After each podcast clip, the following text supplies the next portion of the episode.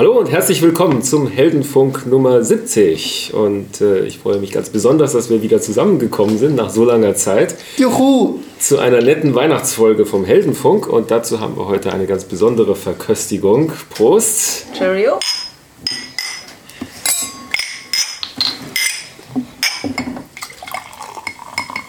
Ach, das ist wieder ein, ein Late-Schütter. Prost! Prost. Prost. Skoll. Oh, das schmeckt weihnachtlich. Was hast du uns denn da mitgebracht, Jana? Also heute haben wir übrigens Stargast Jana Kupfer da. Hallo Jana. Hallo. Dann haben wir noch den Martin Ulder, Juhu! den Johannes Schlüter, Hey! den Andreas Huber, Hallo! den Rolf Kersten Servus! und ich bin der Moderator Konstantin Gonzales. Ja, Jana, was hast du uns denn da mitgebracht? Ähm, eine Club Mate in der speziellen Winter Edition. Ich dachte mir, passend zur Jahreszeit und alle Jahre wieder. Ähm, mit äh, einer weihnachtlichen Mischung mit Zimt, Sternanis, Zitrusextrakten und Kardamom. Sozusagen flüssig gewordener Lebkuchen Genau, mit extra Koffeinshot. und extra Koffein. Ich glaube, die sollten wir warm genießen, oder? Mal so Ja. ein bisschen mal auf die Herdplatte tun. Glüh, Glühmate, genau. Glühmate, das ist doch eigentlich ja. der neue Trend. Glühmate. Ähm, also macht wach, wacher als Kaffee, glaube ich. Und ähm, Mhm. ist nicht so süß, wie ich gedacht hätte, so eine Blubberbrause wäre. Mhm. Ähm, geschmacklich, sage ich mal, ist es speziell. Ja, Also man, ja. nur für kurze Zeit ist auch nicht schlimm. Es, äh, also so, so wie Red Bull nach flüssigen Gummibärchen schmeckt, so schmeckt diese Clubmate nach flüssigen Lebkuchen, muss ich sagen. Oder Spekulatius oder so. Ne? Der Clubmate sagt ja, man gewöhnt sich dran. Genau. Gut. Ich werde hier nochmal kurz die Akustik etwas optimieren. Wir haben nämlich heute nur halbe Mikrofonbesetzung, weil nämlich unser geschätzter Produzent leider nicht anwesend sein kann. Wir behelfen uns hier mit einem Mikrofon für alle. Aber das kriegen wir schon hin. Ja, äh, diese Folge haben wir unserem Mitglied Johannes zu verdanken, der nämlich angesprochen wurde. Erzähl doch mal, wann, wann wurdest du denn wie angesprochen? Ja, ich war jetzt vor kurzem auf der Developer-Konferenz in Hamburg. Die war im November, Anfang November. Ähm, da hat der Veranstalter einmal das Kino gemietet und hat dann in den Kinosälen tagsüber Vorträge ha- abhalten lassen. Äh, wo dann nachmittags dann oder frühen Abend die Konferenz zu Ende war, um dann Kinovorstellungen wieder laufen zu lassen. Und so lief das dann. Und nach meinem Vortrag, den ich dort halten durfte, kam dann eine auf mich zu und hat gefragt, wann gibt es denn endlich mal wieder einen Heldenfunk? Habe ich auf die Seite geschaut, hm, ja her, ist doch mal wieder eine schöne Zeit dafür, oder? Genau, das, es ist mal wieder Zeit. Fein. Genau, wir haben für euch heute wieder ein paar nette Weihnachtsthemen zusammengesucht, so wie in der letzten Folge. Und äh, ein paar Inspirationen für Weihnachtsgeschenke. Und äh, den Anfang macht wieder die Jana. Die Jana ist übrigens die Einzige, die ihre Hausaufgaben richtig gemacht hat. Die hat nämlich so viele Themen mitgebracht, dass wir jetzt hier Drei Doppelfolgen. richtig aussortieren mussten. Und Ideen für drei Weihnachten haben. Genau, wir haben für die nächsten drei Folgen schon genug Ideen zusammen. Dank Janas. Ja, was hast du uns denn mitgebracht? Ähm, also zum ersten das Thema an sich. Also ich hatte ähm, zufällig über Facebook äh, bin ich auf das Thema Dashcams rechtlich grundsätzlich zulässig. Ich so, okay, wat, was zur Hölle sind denn Dashcams? Und ähm, das war von so einem IT-Anwalt, m, von dem war ich dann irgendwann mal vor einigen Jahren auf Facebook Fan geworden und der ist bei mir in der Timeline wieder au- aufgetaucht. Und da habe ich dann mal hingeklickt und habe mir das durchgelesen. Das war ganz interessant, weil ähm, ich bin ja so ein bisschen ambitionierter Radfahrer, auch in der Stadt. Und was ja da so tagtäglich geboten wird, ist schon sehr interessant. Also von zugeparkten Radwegen. Ähm, ich würde sagen, ich würde jede Wette gewinnen, wenn ich dir sage, einmal die Ny- Nymphenburger rauf und runter, ähm, findest du zehn Leute, die dir den Parkweg zu äh, parken, äh, den Radweg zuparken. Wo man sagen muss, es ist ähm, ja, äh, verkehrsrechtlich 8, äh, 5 Euro Strafe. Ja? Oh. ja, das ist nicht irgendwie straffreier Raum, das ist ein Radweg.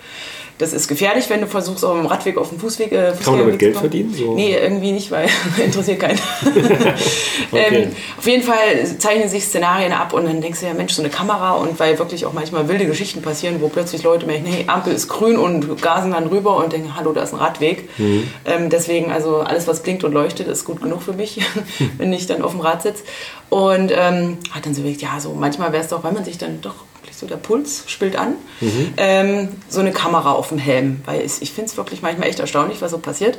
Das ist also wie die, wie die GoPro zum Beispiel für die Sportler, ist das so die Kamera für den militanten Fahrradfahrer, der wissen will, wo er hingefahren ist. Äh, nee, also es ist bisher nur in meinem Kopf und wird vermutlich da auch bleiben. Also ich fand das nur so Dashcams. Vielleicht können wir so noch uns erinnern, wo wir alle so gesagt haben, in Russland kommt irgend so ein Meteorit runter und es gibt 50 Milliarden Videoaufnahme davon. Ja? Ja, so. In, in Russland ist es ein wirklicher großer Trend. Da hat eigentlich jeder, der im Autoverkehr unterwegs ist, eine Kamera auf seinem, auf seinem Brett, weil sonst passiert da so viel, dass du nicht beweisen kannst, wer eigentlich schuld war.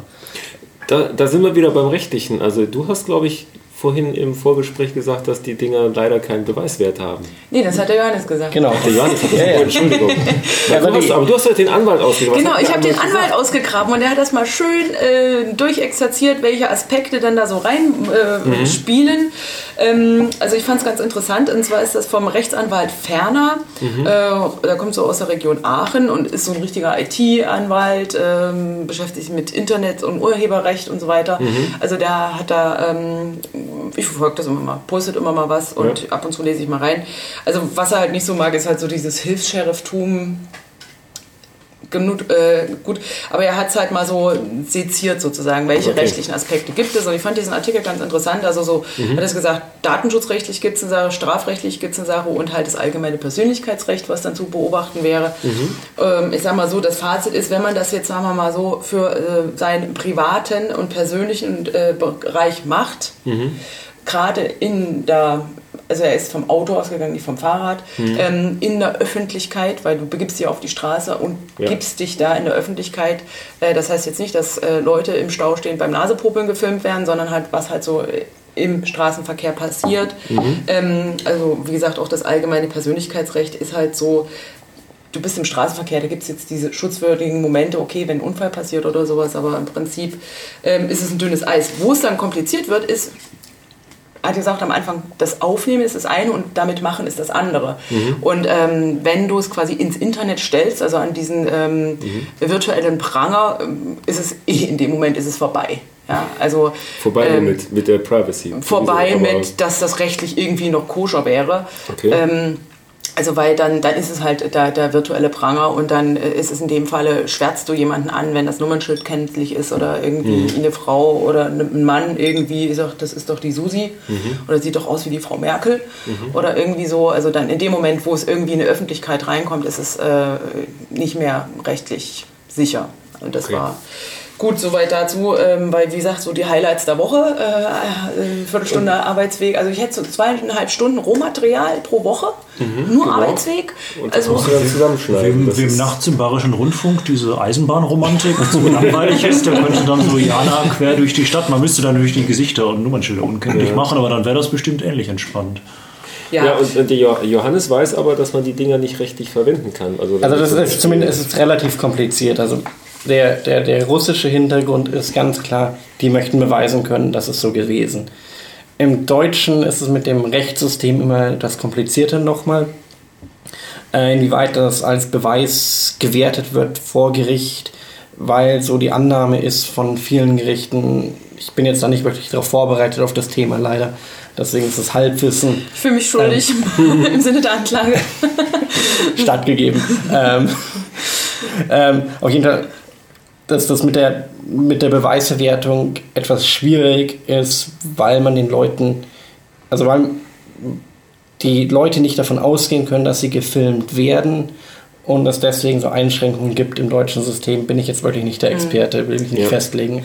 Also in dem Artikel geht es dann so drittens Weitergabe der Aufnahmen an die Polizei oder ans Gericht. Also ähm, so äh, kurz Zitat, äh, das dies wiederum ist meines Erachtens zulässig, sagt er da. Also mit Ja, also Quellen und Quarten. Äh, Man kann es weitergeben, wie weit das dann verwertet Ja. wird, ist schwierig, weil sie möchten natürlich auch nicht fördern, dass dann jeder hier Ja, seine klar. Kamera hat. Ja. Das ist so der, der Hintergrund dahinter. Da gibt es ein, um mal ein analoges Weihnachtsgeschenk äh, zu, zu empfehlen, gibt es ein sehr schönes Buch, das nennt sich The Circle. Ähm, das handelt von einer, von einer nahen Zukunft, wo es zum guten Ton gehört, dass jeder mit einer kleinen Brosche herumrennt, die alles filmt.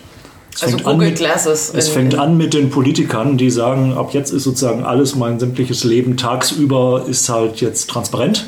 Damit also jetzt auch die Öffentlichkeit, die mich gewählt hat, nicht mehr irgendwie davon ausgehen muss, dass im Hinterzimmer irgendwas passiert, von dem ich nichts weiß, werde ich einfach transparent. Und alle, die mit mir umgehen, müssen halt damit umgehen, dass es jetzt transparent ist. Und das, äh, The Circle. The Circle heißt das. Ist Also das ein geekige Weihnachtsempfehlung Nummer 1, eine Dashcam fürs Auto oder fürs Fahrrad oder für den Helm. den Helm. Ja. Und dann geekige Weihnachtsempfehlung Nummer 2, The Circle, um Ideen zu bekommen, was man damit machen kann oder nicht. geekige Weihnachtsempfehlung Nummer 3, wo wir gerade von Fahrradhelmen sprechen. Da gibt es doch diese beiden Schwedinnen, die da diesen aufblasbaren quasi Airbag-Helm erfunden haben. Das ist auch eine coole Sache. Wird man davon Oh taub? ja. Das ist, das Nee, der ist, macht keinen Knall, glaube ich. Der macht keinen Knall, das ist quasi so ein bisschen, das ist ein, kann eingearbeitet werden und dann wird, das, dann wird das in Sekundenschnelle oder Mikrosekundenschnelle so Ja, eine ja. Föhnhaube. Zack, muss man keinen Helm haben. Echt? Also ich habe mir diese 7 Minuten 18 oder sowas Video in Gesamtlänge gegeben. Wird jetzt von Braun vermarktet oder was? Das wird schon verkauft, die machen schon. Ja, das ist aber relativ teuer. Ja, ja. Okay. Ähm, und du hast, was mir überlegt, ähm, ein Bekannter von mir ist letztens äh, gestürzt vom Radweg auf den Fußweg, weil er einem entgegenkommenden Skater äh, ausweichen wollte. Und das ist halt so schön, in München hast du mal so sieben Zentimeter Absatz von Rad auf Fußweg zum Teil und mit einem Nicht-Mountainbike schaffst du das nicht, dass du mit dem Ding hochhupfst. Und ähm, der ist halt so gefallen, dass er sich am Kinn aufgeschrammt hat und da hätte dieser Airbag nichts gemacht, gebracht, außer sich aufzublasen. Und das Ding kostet doch 400 Euro. Und das ist nicht so, just in case hast du dabei, sondern wenn er sich aufbläst, ich denke mal, wie beim normalen Airbag ist Das ist auch der durch, du ja. einen neuen. Ja. Ich Das meine, ist für ja einen, schlecht für Geeks, weil Geeks wollen immer alles vorher testen. Kannst du testen, brauchst du einen neuen. Ja. Die Firma, dann weißt du immer noch nicht, ob der funktioniert. Hast du deinen Airbag schon getestet? Ich auch noch nicht. Nee. Doch, ich habe mal einen getestet, aber den habe ich jetzt nicht mehr. Ähm, also irgendwie, ich habe dann versucht zu gucken, wie man da fällt und was man da so guckt. Also mit der Geschwindigkeit war es zum Teil nicht ganz realistisch. Also ich weiß nicht, wie das Ding bei 40, 60 km/h Aufprallgeschwindigkeit funktioniert. Naja, der, Ich mein, die das- Schwedinnen fahren in der Stadt vielleicht auch nicht mit 40 und 60 km/h. Ja, aber das Auto, was dir entgegenkommt vielleicht. Das ist richtig, ja. Also relativ dann nochmal mehr. Ähm, weil das Problem also grundsätzlich bei Fahrradhelmen gibt es ja immer die Argumentation, der, der, der Test, für den Fahrradhelme ausgelegt sind, ist, äh, du stehst auf dem Grund und fällst nach vorne. Das ist so der klassische Test, den Fahrradhelme Das bestehen ist müssen. mehr für den Betrunkenen auf dem Ähm. Weg nach Hause Helm oder was? Und da gibt es dann immer die Argumentation, ob der tatsächlich hilft im normalen Verkehr und so weiter, wo es dann viele Leute gibt, die sagen, okay, Fahrradhelm ist doof und deswegen fahre ich auch nicht Fahrrad, weil dann muss ich ja dieses Ding aufziehen. Das Also ich ein kenne Leute, die ziemlich, ich kenne Leute, die ziemlich militant gegen Fahrradhelme wettern, weil die dann auch sehr gute Argumente bringen, warum der bei einem Unfall eher hinderlich ist. Ja, eben. Also die, die, die, die Argumentation, die ich eigentlich die schönste finde, ist, Fahrradfahren hilft der Gesundheit, dadurch, dass man überhaupt erstmal fährt, deutlich mehr, als das, das Risiko steigert, dass man dadurch einen Unfall hat, den er als Fußgänger nicht hätte. Richtig. Ähm, und dass sich damit die, die Kosten-Nutzen-Rechnung sozusagen schon mal vorteilhaft fürs Fahrradfahren ausspricht, egal ob mit Helm oder ohne. Richtig. Und dann kann man nochmal draufsetzen, ob man dieser, diesem Sicherheitsgewinn glaubt oder nicht. Ich fahre meistens selber mit Helm, aber ich, ich toleriere, dass es andere Leute anders machen. Ja, das ist äh, beruhigend, oder? Aber sehr schön ist ja, dass bei dem Airbag-Video ist es kalt und äh, da fällt der Airbag nicht so richtig auf, weil der sieht aus wie so ein dicker Schal. Ich denke mir aber, wenn die Wetterverhältnisse etwas schöner sind, dann fällt der Airbag ganz schön gewaltig auf. Was, Ja ich, gut, was, Helme fahren, fallen ja auch auf. was ich mich da andere frage, ist, inwieweit das die Bewegungsfreiheit wirklich einschränkt. Kann ich meinen Kopf noch einfach so schnell Ja. mal nach hinten drehen, um zu sehen, was ist hinter mir? Da muss ich sagen, da ist aber der größte positive Punkt für diesen Airbag noch zu sehen, weil der dürfte den Hals wesentlich besser noch schützen wie ein Fahrradhelm. Und ein Fahrradhelm, ähm, der schützt meinen Kopf. Und mein Kopf ist ein runder Knochen, der für solche Sachen eher gedacht ist, wie jetzt mein Hals, der sehr empfindlich ist. Und da hilft Ich weiß es, die müssen uns einfach sechs von diesen Dingern schicken und dann können wir die mal testen. Probieren wir die aus. Fein. Der Andreas hat was anderes getestet, ähm, was etwas weniger greifbar ist, aber immer wieder ein schönes Thema für endlose Debatten. Was hast du denn getestet?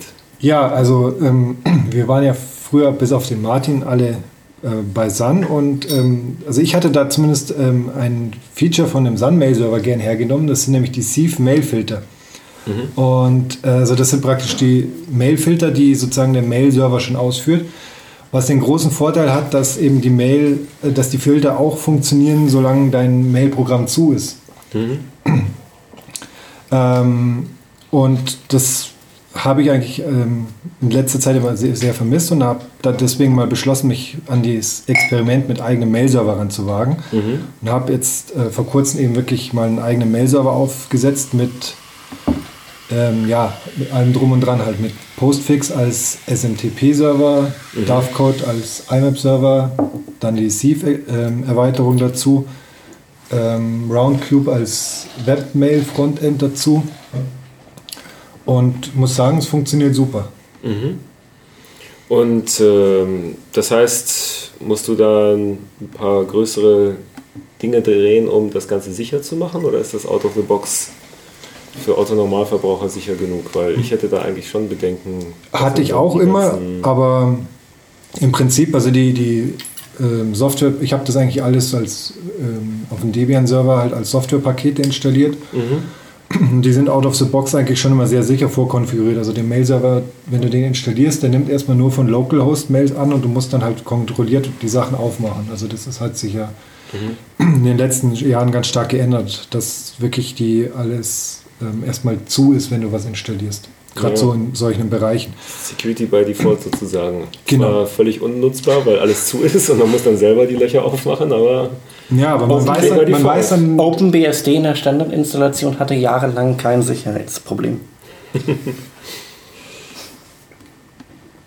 ja, und also wie gesagt, also ich habe jetzt eben auch einen Spam-Assassin mit integriert und der, Mhm. also ich bekomme eh relativ wenig Spam Vergleich zu dem, was man sonst von anderen Leuten hört. Mhm. Aber selbst das, äh, also was ich bekomme, filtert der mit dem Default-Regelsatz relativ gut aus. okay, das ist gut.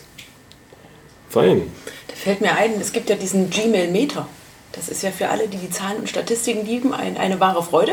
Das kannst du dir in deinen, ja, auf deinen Google Drive äh, als, als Spreadsheet installieren und dann schickt dir das Ding quasi wöchentlich eine Analyse.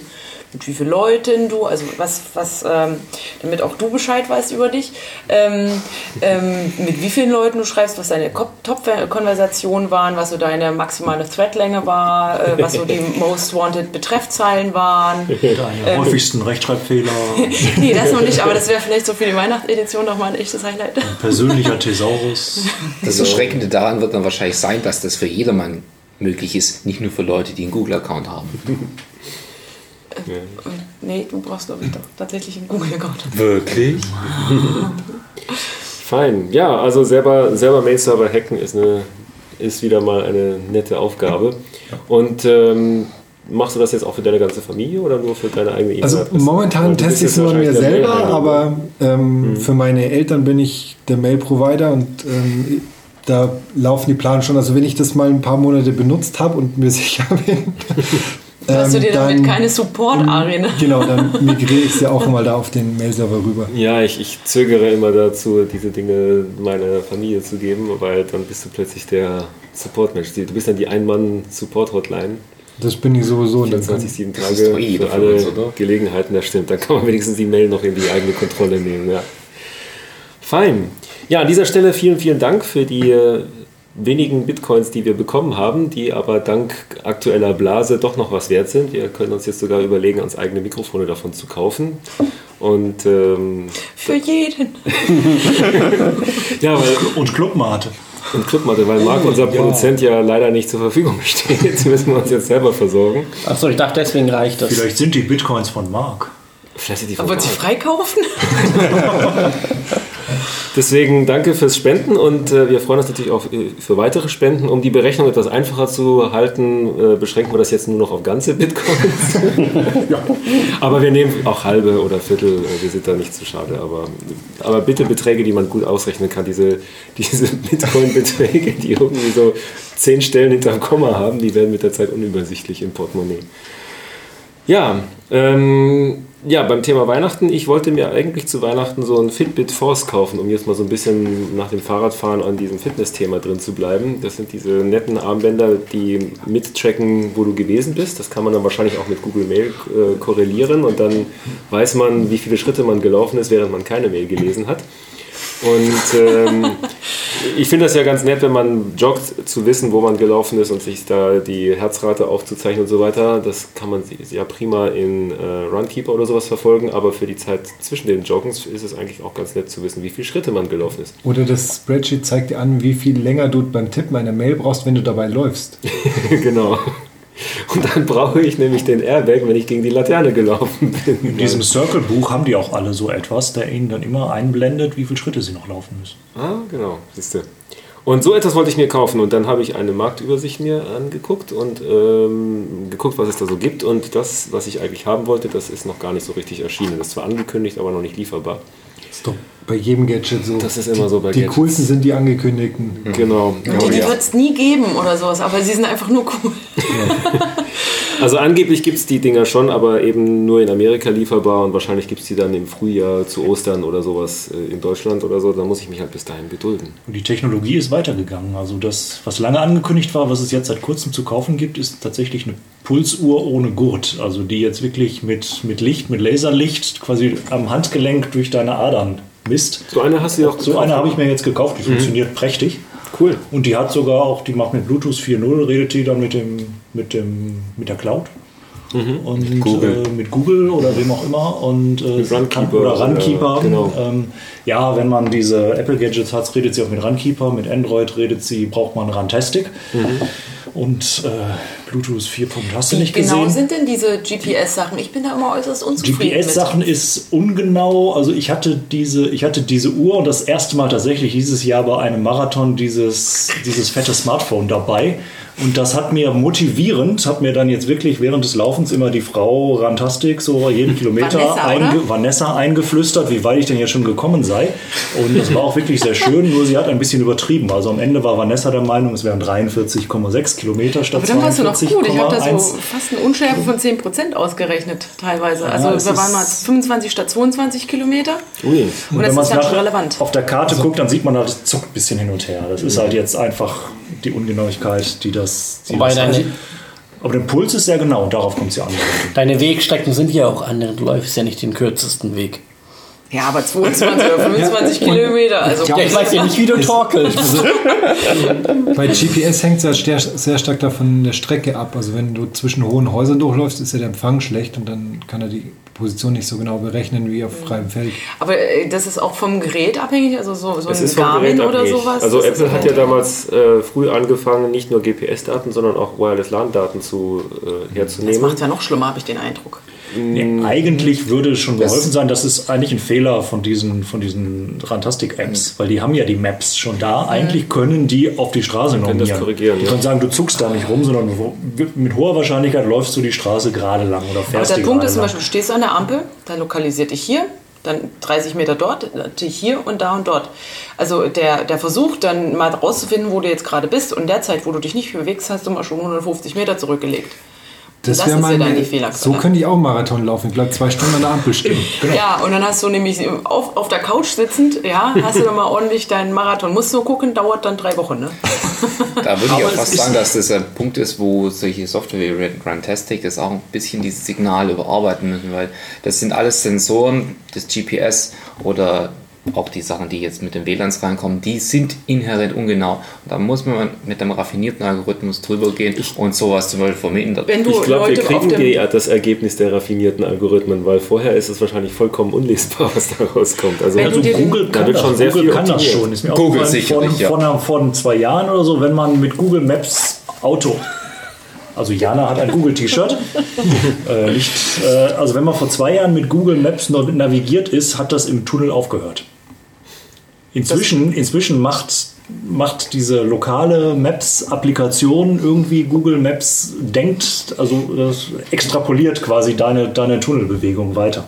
Was ich nicht verstehe, weißt du, jeden Das Tag fahren Leute Maps mit auch. solchen... Äh, und die sollen ja eigentlich jeder. eher schlecht sein von der Qualität. her. also mein Auto hat wenigstens einen Tacho, der, der dem Navigationssystem hilft zu wissen, dass er in der, äh, wie weit er in den Tunnel meint, mitkommt. Das ist natürlich Jeden den- Tag nutzen Leute mit diesem Gerät und machen, äh, hinterlassen eigentlich eine GPS-Spur. Warum kann man quasi nicht anhand dieser Nutzerdaten quasi Karten optimieren? Richtig. Ja, Ja, also das geht ja ja-. Das ist das, was, was TomTom macht. Ach so, okay. Die, TomTom macht ja genau das. Die, ähm, das machen aber eigentlich alle, alle Kartenhersteller, die. Aber bei Runtastic zum Beispiel, das. viele Leute, die sagen, "Hm, ist ungenau, hm, funktioniert nicht. Äh, wenn du dann mal guckst bei dieser Runtastic Facebook-Page, ja, weil das ist immer so, also wirklich so, ähm, da, da, da geht es um Leben und Tod, ne? Also ähm, die Standardantwort, die geht an Copy und Paste, ja, vielen Dank. Bitte überprüfe die Einstellung deines Ge Gerätes. Ähm, mache das nächste Update, lösche deine Cookies, ja, irgendwie so ein, so ein Kram kommt dann daher. Ähm, und das dann so in der Nähe von Gewässern, ich sage ja, oder unter Starkstrommasten. Ich sage, okay, ich renne eigentlich dann nur noch, wo kann ich denn dann noch laufen? Ja? Also ähm, so diese Standardausreden. Was dann genau dein Argument, was du sagtest, du kannst diesen Algorithmus äh, äh, aufmotzen, dass es konkreter und besser wird. Ähm, ja, Und steht dieses- sie entgegen. Also meine Runkeeper-Daten sehen, im- ich weiß gar nicht, was ihr habt, die sehen richtig gut aus. Ich, also irgendwie habe ich andere, habe ich jetzt andere Andere Beine? ihr oder Ja, andere Beine. GPS-Sensoren als ihr oder was? Weil wenn ich mir jetzt meinen Log angucke, warte mal, letzter Run war das. Vielleicht Ja. ist iPhone GPS auch genauer als Samsung GPS. Das ist ja nicht auszuschließen. Ja, wo ist denn jetzt hier die? Da ist die. Und Rantastic ist natürlich jetzt, das ist, das ist dann immerhin eine, äh, eine Firma aus Österreich und Runkeeper ist halt irgendwo. Also so ein paar Schlenker sind dann schon drin, aber das ist jetzt nicht so Wir müssten mal, aber ich glaube, selbst wenn du mit zwei Leuten zusammen auf demselben Handy mit, mit Fantastic läufst, hast du unterschiedliche Ergebnisse. Ja. Es ist ja motivierend. Wenn dir Rantastic sagt, dass Du du, statt, ja dass du schon Zahlen, nach du tust es für 950 Metern den Kilometer gelaufen bist, das ist so gerade das bisschen Anschubs, was man braucht. Und das ist ja, da muss man nicht immer diese Zombie-Run-Applikation haben, die man dann so, haben wir glaube ich in einem früheren Heldenfunk mal drüber gesprochen, wenn man also läuft, gibt es so die Apps, die einem dann vorlügen, dass dann so ein Zombie da rechts aus der Straße kommt, dann muss man ja schneller laufen und nach links. Und Oh, ich sage dir, ich war mit diesem. Runtastic unterwegs und hatte irgendwie so diesen Live-Modus an. Und dann kannst du ja motiviert werden. Ich war, es war finster. Dann könnt ihr die Leute zu. und könnte ich so, so Und dann kommt da so, knurrt mich was an. Ich hätte fast einen Herzstillstand bekommen. Ich sag, Okay. echt, ich sag seitdem immer nein. Egal. genau das Richtige, um im Dunkeln durch den Oh, Wald also- zu laufen. Okay. ja, so die Walking Dead Edition. Edition. Fein, dann sind wir jetzt alle ganz fit. Äh, nee, noch Du nicht hast ganz. noch ein ich habe noch Gadget zum Thema, aufgetan. genau, also nicht, Ohne dass du jetzt so lange auf dein Fitbit oder Jarbone oder was auch immer dir da so vorschwebt warten musst. Es Mhm. gibt da das Tap-Tap. Und das Tap-Tap hilft äh, zum Beispiel ähm, ja, getrennten Pärchen Mhm. ähm, besser in Verbindung zu bleiben. Ja, also das ist ein, ein Bändchen, das gibt es um die Hand und Mhm. so Betonung auf um die Hand. um die Hand. Und, ähm, Um das Handgelenk. Um das Handgelenk. Und ähm, da Partner 1 kann dann auf dem Bändchen streicheln und Partner 2 merkt das dann, also kann diese Berührung wahrnehmen. Geht über iPhone und Bluetooth und äh, da wo auch immer. Mhm. Auf dem Handgelenk. Auf dem Handgelenk. Ähm, wobei wir ja im Vorgespräch, Rolf, unterstütze mich an dieser Stelle bitte, ein, ähm, einen quasi zweiten ähm, Anwendungsbereich äh, entdeckt haben und zwar Spicken 2.0 Jawohl. in der Schule, weißt du, stellst dir vor, sitzt du im Test, ich sage, wie ist die zweite Ableitung von hm, hm, hm, und dann morsen die Kinder das durch. Und ich sage, wenn sie das Morse-Alphabet hinhaben und TapTap dazu nutzen, bessere Tests zu schreiben, haben sie sich das verdient, meiner Meinung nach. Ja. Ja, ich, Denke da an, ich denke da an Las Vegas und äh, Oh mein Gott. Roulette und sowas. Das ist doch, Das ist, doch ähm, die Anwendung. ähm, TapTap ist, äh, soweit ich das gelesen habe, noch äh, wie so oft Kickstarter. Ja? ja. Also Also gibt es das noch nicht.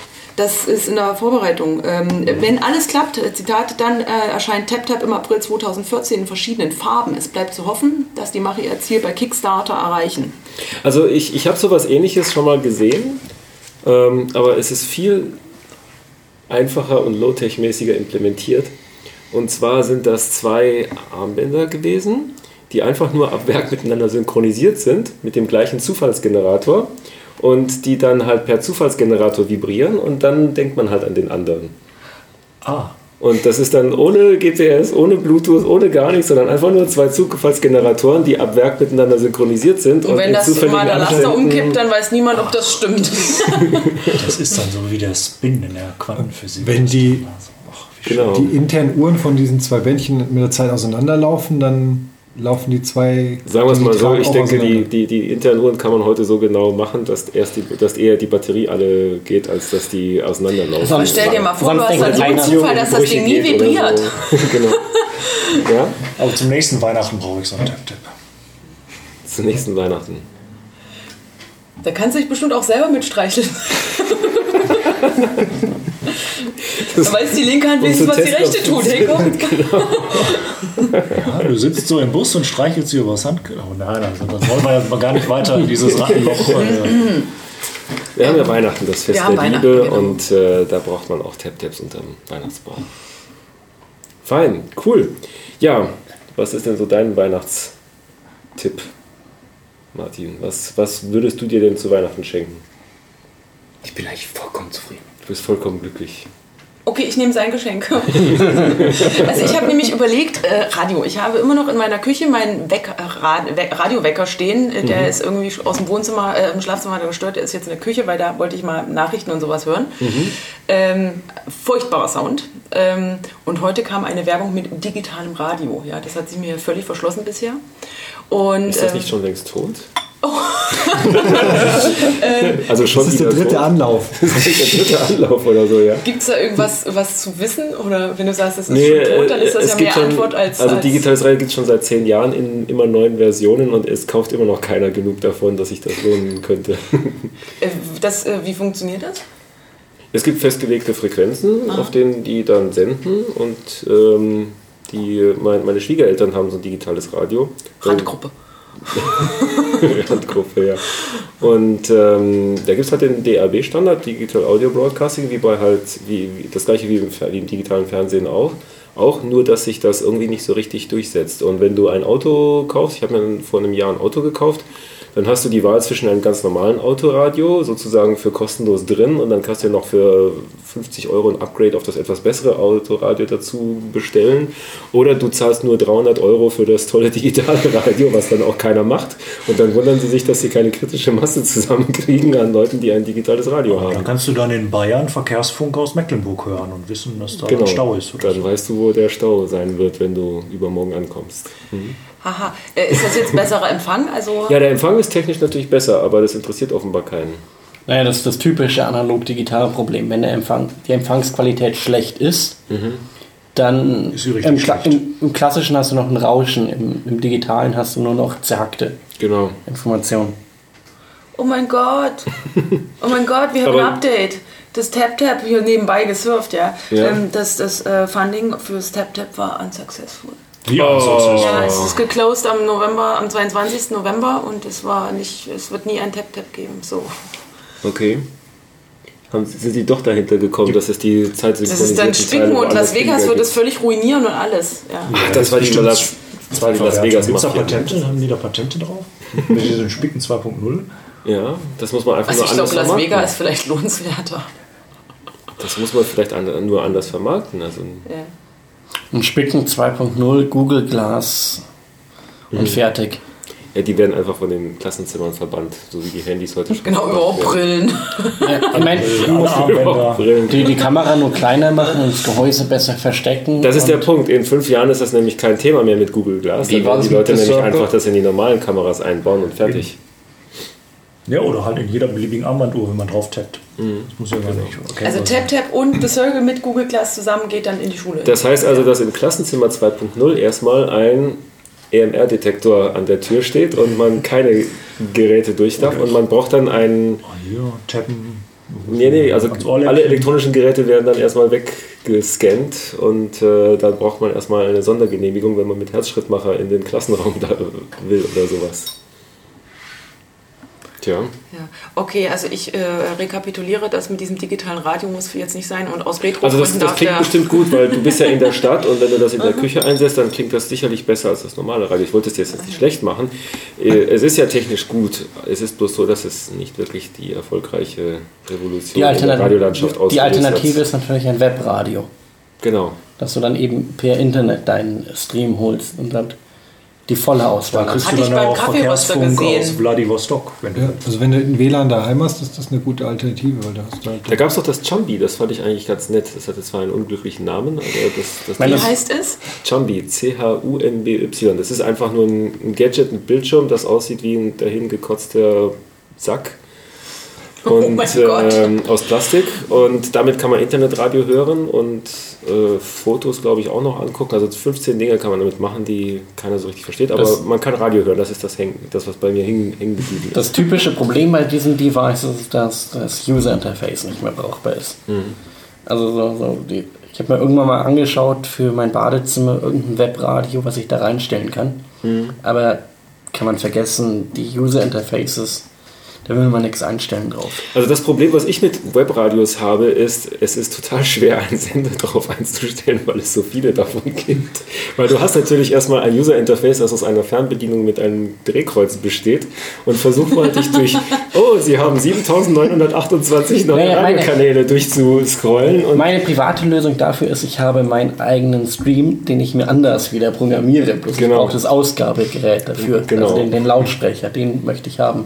Also das ist genau das Problem, was ich mit der Radiofunktion von dem Apple TV habe. Das ist zwar alles toll, aber ich muss mich da, ich muss ungefähr 10 Minuten durchscrollen, um den Radiosender zu finden, den ich haben will. Und, äh, Ähm, wo du sagtest Badezimmer, da war auch auf in meiner Recherche gab es den iMirror und das ist quasi während des Zähneputzens äh, Twitter äh, lesen und Facebook ich sage, hey, ich brauche beide Hände im Bad. so als Head-on-Display im Spiel. Auf dem Spiegel Okay. drauf. Ne? Das Ich ist, ey, ich will mal fünf Minuten in meinem Leben wo ich nicht an und irgendwelche E-Mails checke und hier mit da noch einem Status und dort und ich meine, das Wetter kann ich doch auch davor oder danach. Also Sprachsteuerung, dann kannst du dich schminken und immer so, nächste Mail. Das sind alles nette Projekte für so Raspberry Pis eigentlich. Man kann sich so ein Raspberry Pi irgendwo besorgen, dann noch so ein nettes LCD-Display und dann hat man dann. Du kannst dir doch eigentlich deinen eigenen Tap-Tap aus einem Raspberry Pi machen. Ist ein bisschen größer als ein Armband, aber immer noch besser als ein PC mit dir rumzuschleppen. Ja, und aus diesen Beide, beide Partner tragen einen Rucksack und wenn der eine läuft, dann wackelt es vom anderen. Das ist eigentlich eine App für so, ein, für so eine von diesen Smartwatches, die derzeit keiner kauft. Die haben alle, die haben alle so, einen, so einen kleinen Bildschirm, der auf Touch reagiert und die können vibrieren. Mehr Das ist doch die nicht. Wiederbelebung von dem Facebook-Poke. Ganz am Anfang. Wisst ihr noch? 1900. oh, ich erhalte sowas nach wie vor. Pokes? Ja, Echt? Ich habe Ja. noch, mich hat noch Also wann, wann, wann, hab- ich glaube, das erste Mal mit Facebook in Kontakt gekommen bin ich 2008 oder 2007 oder sowas. Und da, da konnte man nichts anderes außer sagen, wer dein Freund ist. Und ich glaube, der Beziehungsstatus war auch noch relativ neu. Und dann haben wir uns alle gefragt, was mit äh, It's Complicated gemeint ist. Und dann gab es aber diese Poke-Funktion schon vor. Das war noch bevor es diese Facebook-Apps gab. Was ist ein Poke? Anstupsen. Jemanden anstupsen. Du, kann, du kannst, äh, poke doch mal den Rolf. Ich versuche jetzt gerade rauszufinden. Was, was passiert Da, wo der Dann Nachrichtenbutton bekommst du eine Nachricht, dass du gepokt wurdest. Genau. hat dich angestupst, je nachdem welches Language Set. Ah, aber das, ich- das muss man nur noch als Facebook-Poke-Device neu launchen. Genau, du musst ein. Armband machen. Nimm doch einfach die Fotos und mach dein eigenes Kickstarter-Projekt und ähm, invertiere das Foto, damit es nicht ganz so original aussieht. Und dann ist es, das ist das, das die physikalisch gewordene Facebook-Poke-App. Und dann, In der App kann man nicht poken. wie in der App, kann man nicht poken. Achso, in der Facebook-App. Ja. Siehst du? Deswegen doch noch die Du alte findest Webseite. das nur nicht. Das mag auch sein, aber So, das Poke-Gadget. Ich sag dir, dann, damit gewinnst du jeden Kickstarter-Kongress. Äh, nicht Kongress. Contest. Ja, und als Weihnachtstipp habe ich noch ein ganz furchtbares Lofi-Spiel mitgenommen, mit ganz ohne Elektronik, aber ein alter Klassiker, um damit wieder an den Anfang zurückzufinden, wo wir über die Developer-Konferenz gestoßen sind. Denn auf so Developer-Konferenzen finden sich ja ziemlich viele ähm, Geeks, die vielleicht auch mal abends was spielen wollen. Und deswegen habe ich ein schönes Spiel aufgetan auf einer solchen Konferenz und das heißt Die Werwölfe von Düsterwald. Einige werden das vielleicht schon kennen, so wie der Martin. Yay. Und äh, das Spiel zeichnet sich dadurch aus, dass man mindestens acht Spieler dafür braucht. Besser 10 oder 15 oder 20. Also wir in unserer Runde können das zumindest mal noch nicht spielen. Du musst deine Kinder wecken. Ich muss die Kinder wecken, genau. Und äh, tatsächlich spielt meine Tochter das. Meine große Tochter, die spielt das im Hort schon. Da spielen sie schon die Werwölfe von Düsterwald. Und Das ist ja schon recht blutig zwischendurch. es ist ziemlich blutig. Also vielleicht lasse ich mal den Rolf die Regeln erklären. Der hat das nämlich vor kurzem auch mal mit mir mitgespielt. Ja, es gibt also eine Dorfgemeinschaft, da gibt es also, die sitzen um einen Tisch herum und die bestehen aus zwei Gruppen. Das sind die Werwölfe und das sind die Nicht-Werwölfe. Aber keiner weiß voneinander. Also jeder kriegt eine Karte und jeder guckt sich die Karte geheim an und dann weißt du, ob du ein Werwolf bist oder ein friedlicher, angenehmer, ehrlicher Dorfbewohner. Und am Anfang gibt es eigentlich nur zwei Regeln. Nachts schlafen alle ein und dann mitten in der Nacht wachen die Werwölfe auf und damit sehen sie sich, wer, wer die anderen Werwölfe sind, schlafen dann wieder ein. Also das heißt, alle Spieler müssen die Augen zumachen. Genau, und, bis die und, Werwölfe. diese, und diese Wölfe entscheiden, wer dann jetzt gefressen wird. Wer also den Morgen nicht erlebt. Das ist das Blutrünstige daran. Genau. Das heißt, morgens wachen alle auf, bis auf einen. Der ist dann halt aus dem Spiel. Und dann die Dorfgemeinschaft, oder beziehungsweise alle, Werwölfe und Dorfgemeinschaft, einigen sich dann, wer jetzt gelyncht wird. Auch wieder ein schönes Kinderspiel. das, so, und dann ist hoffentlich ein Werwolf wird dann gelyncht. Es kann aber auch sein, dass einfach ein Nicht-Werwolf gelyncht wird. Und am Ende hat der gewonnen, der überbleibt. Ob das jetzt ein Werwolf oder ein Dorfler ist. Also wenn entweder wenn alle Dörfler weg sind und äh, beliebig viele Werwölfe übrig geblieben sind, dann haben die Werwölfe halt gewonnen oder umgekehrt. Das, Schöne, das Schönste an dem Spiel sind natürlich die Diskussionen unter den Dorfbewohnern, wer denn jetzt der ein Werwolf war. Und ich habe genau gesehen, Aber ist das nicht schwierig, als Werwolf dann nebenbei sich nicht kaputt zu lachen? Ja, oder ja, du musst ja so tun, als wärst du ein ehrlicher Dorfbewohner. Und möglichst geschickt. musst, du musst deine Co-Werwölfe schützen, dass also die Diskussionen von nicht nur von dir selbst, sondern auch von deinen anderen Werwölfen ablenken. Und äh, ja, das tun sich Abgründe auf, sehr schnell. Also ich kenne da so eine Variante davon. Da gibt es dann also irgendwelche ähm, Verbrecher, die halt in der Nacht jemanden umbringen. Und es gibt aber eben auch Polizisten. Und die Polizisten wissen, wer die Verbrecher sind. Das heißt, die Polizisten versuchen jetzt die Diskussion am Tag dahin zu lenken, dass ein Verbrecher ausgesucht wird zu lynchen. Und die Verbrecher versuchen es natürlich in die andere Richtung zu lynchen. Und die normalen Bürger, ähm, die wissen natürlich weder, wer der eine Ah, noch wer die anderen okay. sind. Mhm. Also die, die ähm, Verbrecher kennen sich untereinander, die Polizisten kennen sich untereinander und die Verbrecher und die Bürger wissen gar nichts. Ich glaube, das heißt Mafia, das Spiel, weil Genau, in der ja, Wikipedia-Seite steht nämlich drin, dass es eine Weiterentwicklung oder eine Nachentwicklung oder was von Mafia ist. Und das klingt auf jeden Fall nach einem ähnlichen Spielprinzip. Auf jeden Fall ist es ein sehr spaßiges Spiel. Also wer eine Spielgruppe von acht oder mehr Leuten zusammenkriegt, dem äh, ist dieses Spiel wärmstens empfohlen. Das ist so eines dieser typischen Spiele, woran Freundschaften zerbrechen, neue Bande geknüpft werden und Wie viel Glück muss man dabei haben? Ähm, das ist reine Rhetorik, Diskussion und Überzeugungskraft. Und natürlich spielt da auch ein bisschen Glück, weil der erste Tote ist natürlich ziemlich zufällig gewählt, weißt du. Das, am Anfang hat man ja keine Diskussionsgrundlage oder man hat ja keine, keinen Grund, jemanden umzubringen oder nicht. Also einigt man sich halt auf irgendjemanden und dann, also die, die Werwölfe fangen ja an, die einigen sich halt auf irgendjemanden, den sie umbringen und dann. Das ist natürlich für den ersten, der stirbt. Und die deuten blöd. dann irgendwie? Oder? Genau, also alle haben die Augen zu, bis auf die Werwölfe, die sehen sich dann, die sind ja auch die einzigen, die sich kennen und die müssen sich dann mit Gesten einigen, wer jetzt stirbt und der Spieler Aber nicht der zu hektisch. Weil sonst fuschelt man zu laut und dann weiß man auch Genau, nicht. dann Also- war auch neben mir hat es geraschelt und Da äh, war so- vielleicht Genau. aber auch Ich gerade glaube, das der Stichwort Wolf neben mir hat sich bewegt. Den lynchen wir doch jetzt mal. Genau. Es Ein- gibt einen Spielleiter, der das Ganze dann in geordnete Bahnen lenkt, der also einmal auch sagt, wann wird denn, wann beginnt die Nacht, wann legen sich alle schlafen, wer wacht jetzt auf, wer verständigt sich jetzt miteinander, also die Werwölfe in den meisten Fällen, es gibt auch noch ein paar Sonderregelungen und ein paar Sonderrollen, die man hinzufügen kann. Und der muss dann auch äh, die Dorfbewohner tagsüber dann motivieren, dass sie auch zu einer Entscheidung kommen. Weil das ist nämlich auch wieder so eine Sache, wenn man gar nicht mehr weiß, wen man erledigen will, tun wir es dann überhaupt oder nicht? Muss auch nicht so sein, dass jemand tatsächlich gelüncht wird. Das ist natürlich meistens dann ein Gewinn für die Werwölfe dann. Und wie ist dann so der eigentliche Vorgang des Lynchens? Also die, äh, die Dorfgemeinschaft, die stimmt dann ab, wer gelyncht werden muss. Und ähm, ja, dann verlässt derjenige das Spiel und dreht seine Karte um, damit man weiß, ob man jetzt wirklich einen Werwolf umgebracht hat oder doch einen unschuldigen Dorfbewohner. Gibt es dann auch so richtig spannende Spiele, wo noch drei Werwölfe und ein Dorfbewohner im, Ja, ja, im Rennen sind und der Dorfbewohner macht dann die Werwölfe? Nein, Also es, es gibt jede Menge mathematisch schon mal spannende nicht. Ja, gerade Varianten. festgestellt, Entschuldigung.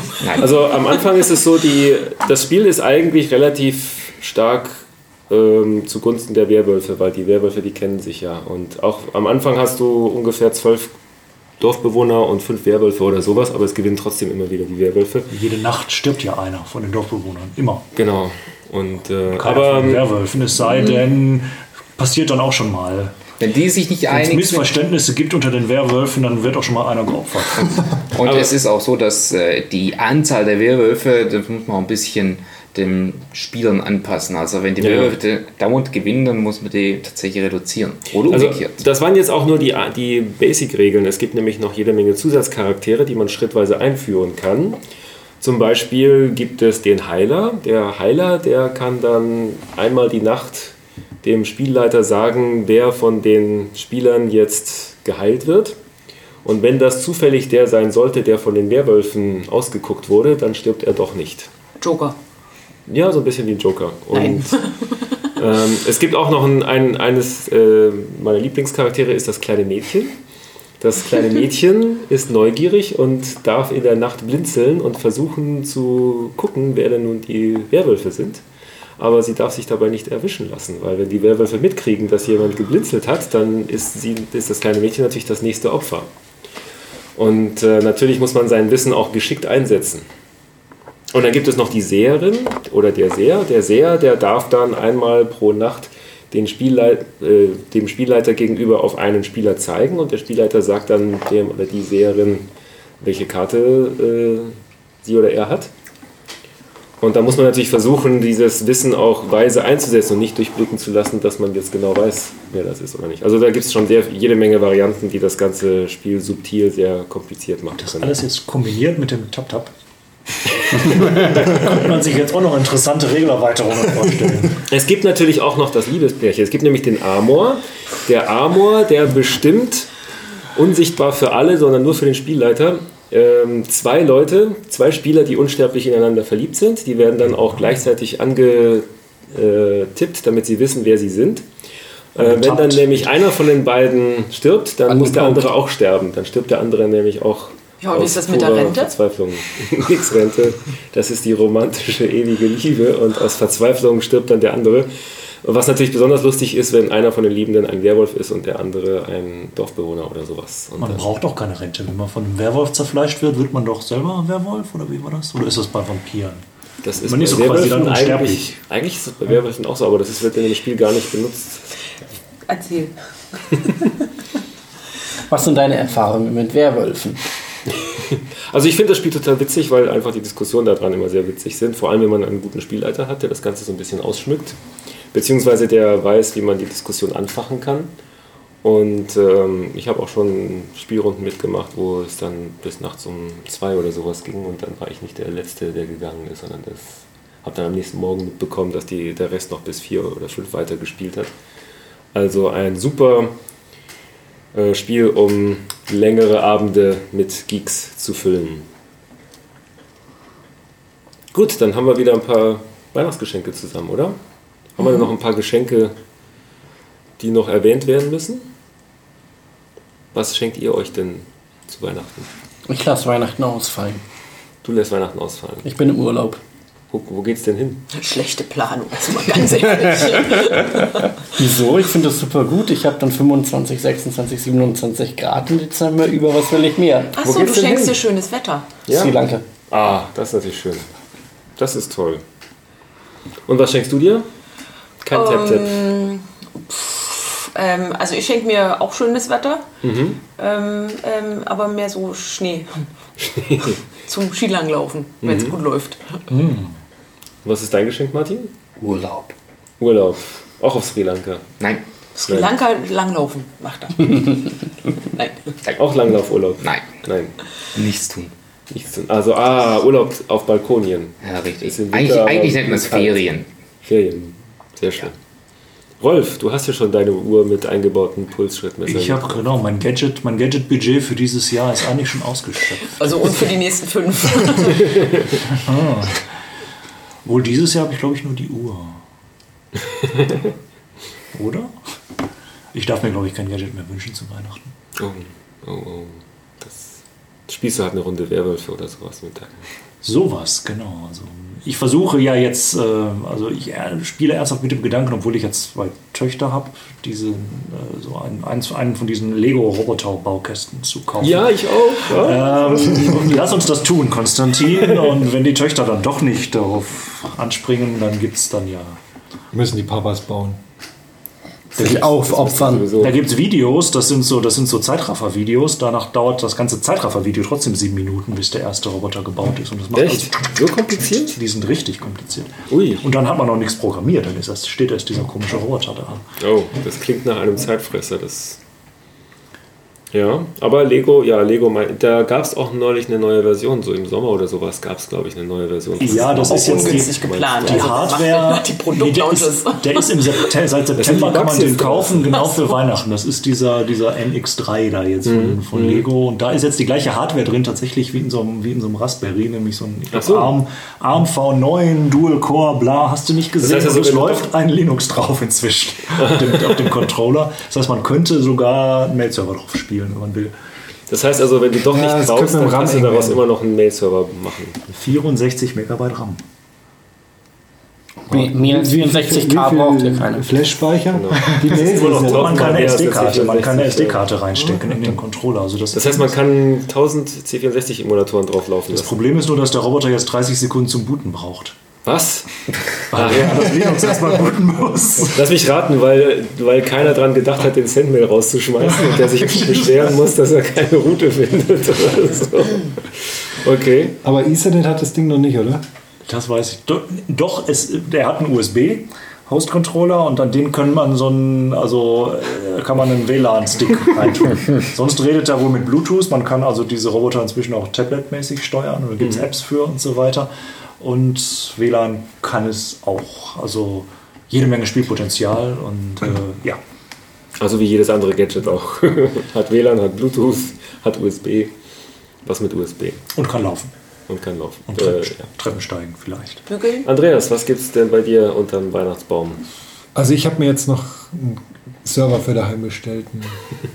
Weiß deine Frau noch? davon? Ja, Ein Homeserver. genau. Ein Bitcoin-Miner, Home so, Server. so ein spezieller Na, ASIC fürs Nee, Bitcoin. das ist ein, der braucht bloß ein paar Watt. Das ist ein, also ein ARM-Server, aber Quad-Core mit 2 GB RAM, ohne Roboter drumherum. ohne Roboter drumherum. Also wird ein sparsamer Home-Server, aber irgendwie, also ich habe festgestellt, dass im Dauereinsatz der Pi, also zumindest meiner, nicht stabil läuft. Also der hängt meiner sich nach ein paar nicht. Tagen auf. Also Ja. ich hoffe jetzt mal, dass das ähm, Weißt du, woran das liegt? Ich habe immer gedacht, das liegt an diesen lustigen USB-Dingern, die ich dran mache, aber nee. Also ich habe nur in den Logs gesehen, dass er wohl glücklich weiterläuft. Also es scheint irgendwas mit der, mit der Ethernet-Verbindung zu sein, dass, dass das ähm, irgendwann, dass er... das. Oder ist es einfach nur, dass die Stromversorgung nicht stabil genug ist? Weil das habe ich auch irgendwo gelesen, dass, es, dass man da aufpassen sollte, dass man genügend Also ich- Ampere in der Stromversorgung hat. Ja, also ich hatte am Anfang an einem alten, kaputten USB-Hub als Stromversorgung dran.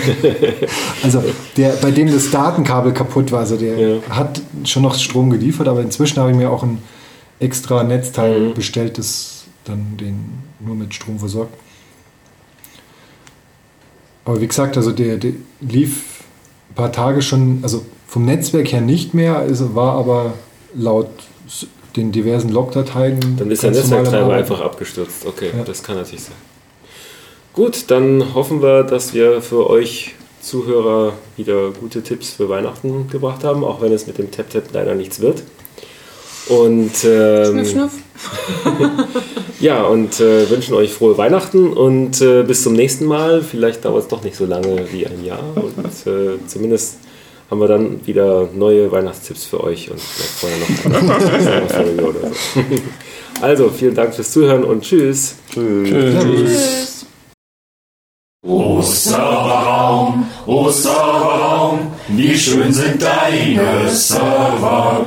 Du läufst nicht nur zur Sommerszeit, nein auch im Winter, wenn es schneit.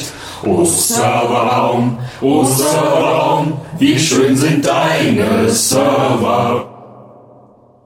O Sysadmin, o Sysadmin, du kannst uns sehr gefallen. Wie oft hat uns zu jeder Zeit die Tat von dir uns hoch erfreut. O Sysadmin, o Sysadmin, du kannst uns sehr gefallen.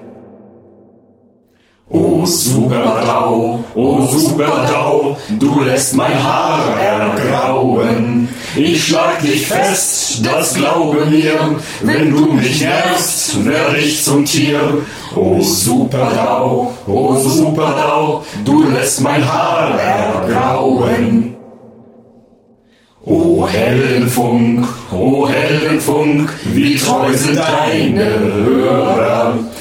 Du funkst nicht nur zur Sommerszeit, nein auch im Winter, wenn es schneit. O Heldenfunk, o Heldenfunk, wie treu sind deine Hörer.